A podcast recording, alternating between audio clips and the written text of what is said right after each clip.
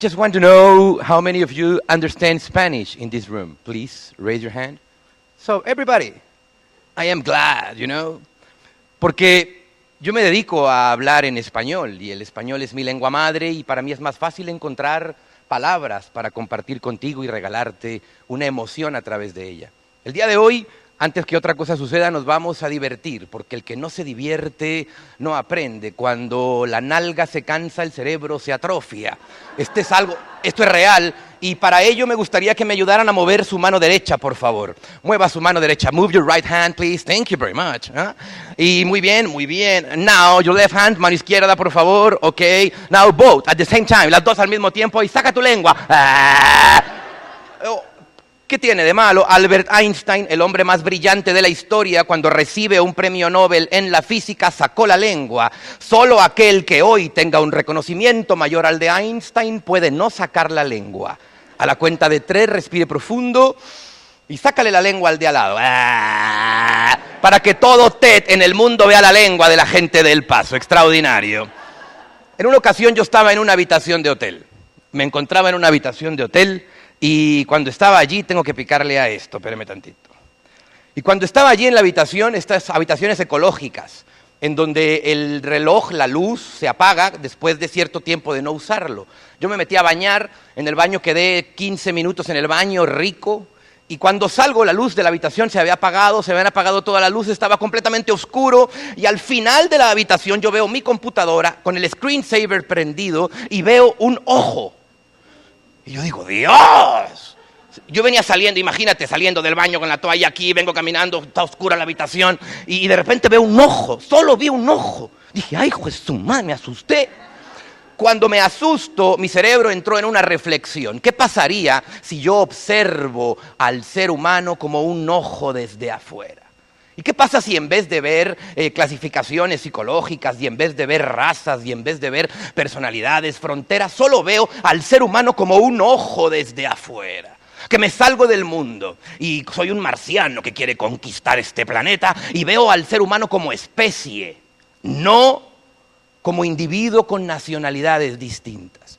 Ese ojo me dio una gran revelación y empecé a analizar a lo largo de mi vida, mi investigación, mis estudios, mi locura, viajes por el mundo, Latinoamérica, Asia, regalando abrazos, porque yo soy ese loco que en YouTube viaja por Latinoamérica y regala abrazos.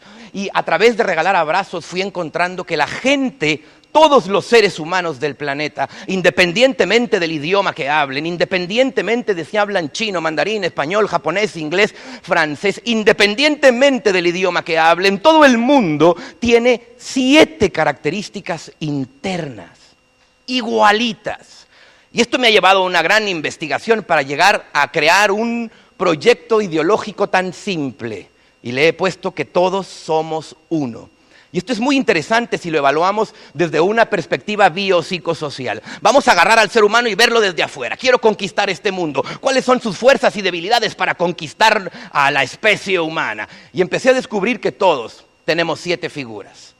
Todos los que estamos aquí, we all have an animal inside of us. Todos tenemos un animal dentro de nosotros. Oye, yo no soy ningún animal. Yo estudio, tengo un doctorado, tengo una maestría. Vete a decirle animal a tu abuela. A mí no.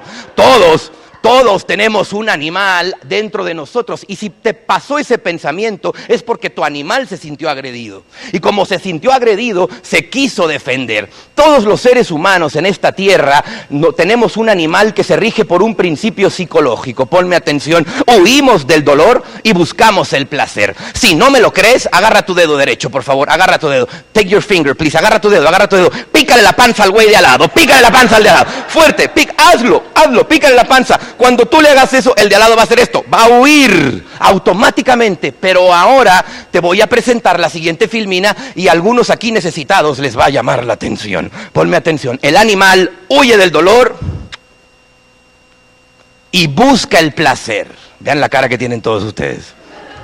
El animal huye del dolor y busca el placer. Busque el placer en su vida cotidiana. Entonces, oye Omar, ¿por qué mi hijo ya no quiere estar conmigo? Porque eres muy doloroso con él. ¿Por qué mi mujer huye de mí cada vez que llego a casa? Pues porque eres muy dolorosa con ella, le provocas dolor. Y como le provocas dolor, su animal interno, su inconsciente, no puede pensar, solamente huye, quiere huir, no lo piensa el niño, la, la, persona, el empleado, cualquier persona que tú le agredas, le provoques dolor, por sistema va a huir de ti. En China, yo caminaba en China regalando abrazos en la muralla china y traía un letrero aquí que decía Gandhi Jum Banje, no sé qué significa eso. Decía regalo abrazos y yo caminaba con mis brazos abiertos y algunos me abrazaban y otros me huían. ¿Por qué? La chinita que me huía venía con el marido. Me veía y decía, no, si lo abrazo el marido me corta algo y se iba. Huía porque yo le provocaba dolor. Un simple abrazo le provocaba dolor por sus ideas. Esto es bien interesante. Si entendemos que toda la gente del planeta cuando lo agredes va a huir y cuando le das placer se va a acercar a ti. ¿Qué me conviene más? Ser una persona placentera, dar placer a la gente a mi alrededor. Estos son pequeños trucos, siempre trae un dulce contigo, una palabra linda, una palabra de aliento, no significa que no te lave los dientes nunca, no, significa que tengas una palabra positiva para el otro, eso es darle placer a la mente del otro y te vas a volver un ser humano muy atractivo para los demás. Siguiente principio que descubrí, después de que todos tenemos un animal, descubrí que todos los seres humanos independientemente de la edad que tengamos, tenemos un niño en nuestro interior. Omar, el animal quiere placer. Cuando no le das placer, se siente insatisfecho y agrede. ¿El niño qué quiere? El niño qué quiere? El niño quiere dos cosas. La primera, atención. Veme, papá. Yo tengo seis hijos, imagínate. Seis hijos. Y cuando estoy jugando con todos, todo el mundo me dice, veme papá, veme papá, veme papá. Yo les digo, hey, tranquilos cabrones, nomás tengo dos ojos, no puedo estar volteando para todas partes. Me voy a volver loco. Me hacen falta cuatro cabezas para verlos a todos. Entonces, lo más interesante de todos se pelean por la atención. El niño quiere atención, número uno, y número dos, quiere divertirse. Esto es bien profundo. Si el niño no se divierte y si el niño no le dan atención, ¿el niño qué hace? Berrinche. ¡Ah! Hay mujeres hoy en día a los 20, 30, 40 años de edad, que si el marido no les da atención, hacen berrinche. Es real, todos, independientemente de la edad que tengamos, tenemos un niño y un animal en nuestro interior. El animal que quiere placer. Omar, ¿cómo uso mis figuras en mi vida? Hombre, voy a ir a hacer el amor. Saca tu animal. ¿Para qué sacas a otra figura? Oye, voy a, ir a, voy a ir a divertirme, voy a ir a una fiesta, voy al circo, voy a bailar. Saca a tu niño. El niño se divierte, el niño no piensa, el niño hay música y baila, el niño ve un juguete y lo agarra, el niño se entretiene de manera natural y no necesita, no necesita ningún otro tipo de diversión, nada más que su mente. Nosotros los adultos, hoy día para divertirnos, necesitamos quitarnos la ropa Imagínate nada más. El niño se divierte con la cabeza, se divierte con lo que quiere. Y tú tienes una figura infantil dentro de tu cabeza que la puedes usar todos los días, a cualquier hora. Siguiente figura que descubrí que todos tenemos.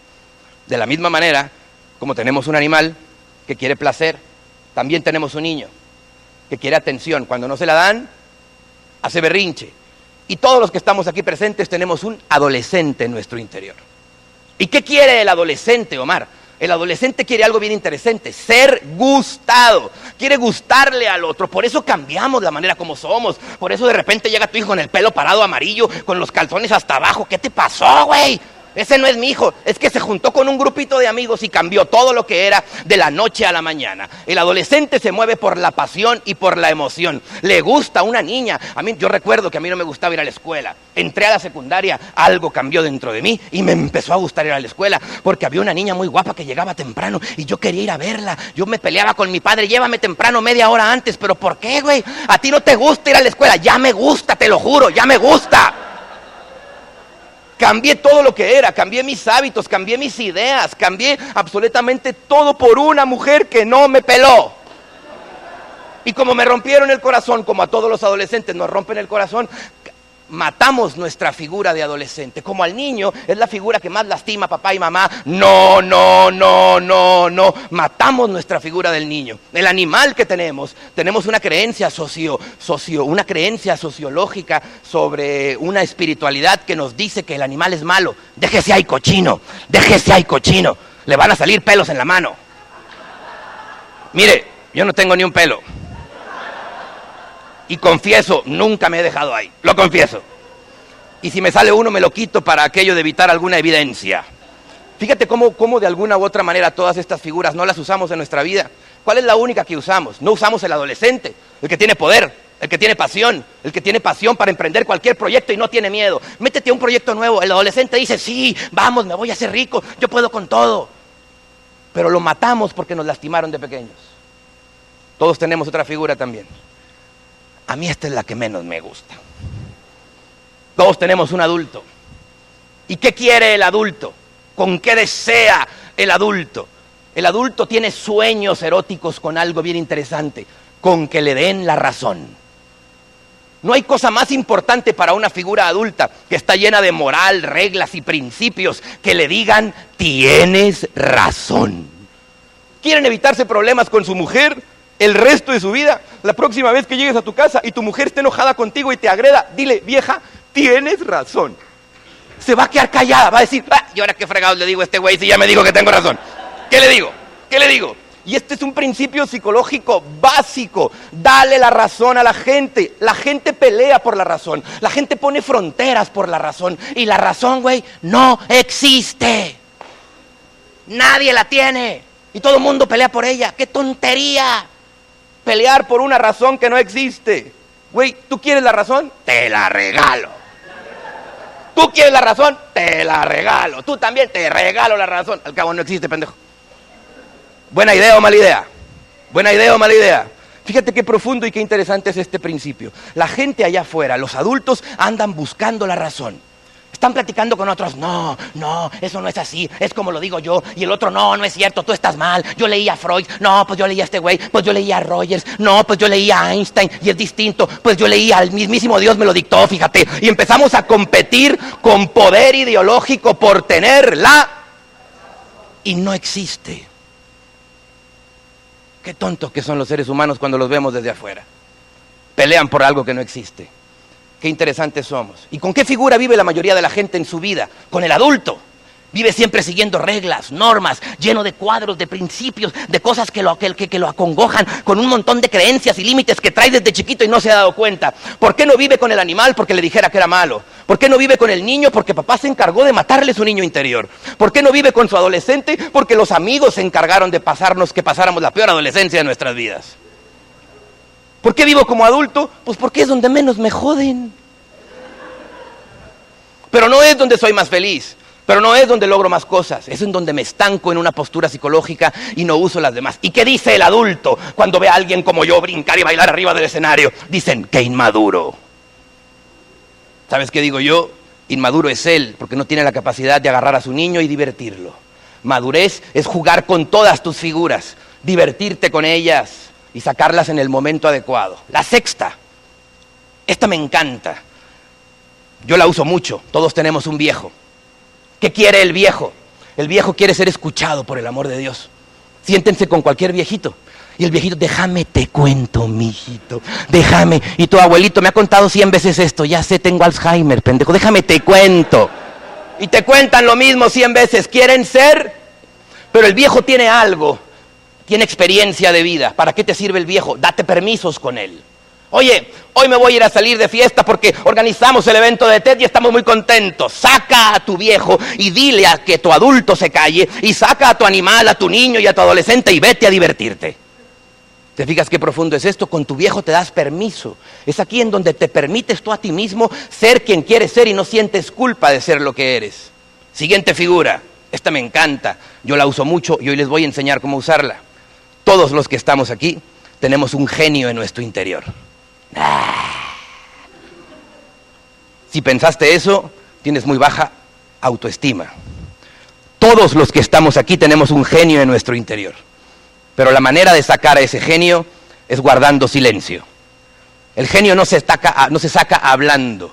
El genio se convoca dentro de ti en silencio todos los días 10 minutos de silencio y vendrán voces, el inconsciente colectivo de cientos de, autores que dicen que la información está ahí arriba y tú la puedes bajar si tan solo guarda silencio. Pero nuestra mente está tan ocupada intentando resolver problemas, conflictos, creyendo lo que soy, que no guardo silencio, no me callo y no escucho millones de ideas que están aquí arriba para ti disponibles. En el silencio está tu genio. Y para hacer algo extraordinario, para que veas qué hermoso se siente, agarra tu dedo derecho, por favor, y dile a la persona de al lado, hay un genio en tu interior. Díselo, verás, díselo, díselo, díselo, díselo. Verás que esto es muy poderoso. Y por último, la última figura, todos los seres humanos tenemos un animal, todos los seres humanos tenemos a un niño que quiere divertirse, el animal quiere placer, todos tenemos un adolescente que quiere pasión, que quiere ser gustado y hace lo que sea por transformarse, todos tenemos un adulto que quiere la razón, dale la razón a los adultos, dile, tiene razón y ya, todos tenemos un viejo, ponle tus oídos al viejo y hazle caso, que él ya tiene vivencias, todos tenemos un sabio, es allí en donde hacemos cosas extraordinarias con nuestra vida. Es ahí en donde alguien sube el Everest, donde alguien levanta un carro con una fuerza de no sé dónde, cuando alguien logra cosas mágicas con su genio interior, como lo saco con mi silencio. Es así como este loco viaja por 21 países de Latinoamérica lavando cerebros como el de ustedes y el de mucha gente el día de hoy. Y la última figura que todos tenemos, esta es la que más me encanta. Si vieras al ser humano desde arriba como un ojo y tú no tuvieras ninguna sentimiento con Él, descubrirías que todos los seres humanos también tienen a un Dios en su interior. Todos los que estamos aquí dentro, en este salón, tenemos a un Dios en nuestro interior. Y te voy a contar un ejemplo bien simple de la sangre. Un día me pinché un dedo y en un laboratorio me hicieron ver mi sangre. Y me dice el médico, ¿qué ves, Omar? Y yo, nada, déjame le aumento, güey. Incrementó el aumento del microscopio y vi bolitas, muchas bolitas, peleándose entre sí, jugando, conviviendo, todas juntas. Yo vi aquello y dije, qué padre ser bolita, ¿no? Todas contra todas, mira nomás. Incrementó todavía más el microscopio y volví a ver más bolitas. Es impresionante, mi sangre llena de glóbulos blancos, glóbulos rojos, plaquetas, etc. Y me dijo Omar, esa célula que está ahí, eres tú también, pero ya está fuera de ti y, está formada de muchas pequeñas células que nunca se te olvide esto, tú también eres una pequeña célula de Dios. Y juntos, juntos en este salón, todos somos uno. Si agredes a un ser humano, si eres capaz de agarrar una pistola y dispararle balas de goma a alguien que quiere cruzar la frontera por un sueño, si eres capaz de agredir a alguien porque no tiene la misma nacionalidad que tú, quiero que pienses esto, estás también agrediéndote a ti y al Dios que tú llevas dentro. Tu servidor, Omar Villalobos, todos somos uno. Muchas gracias.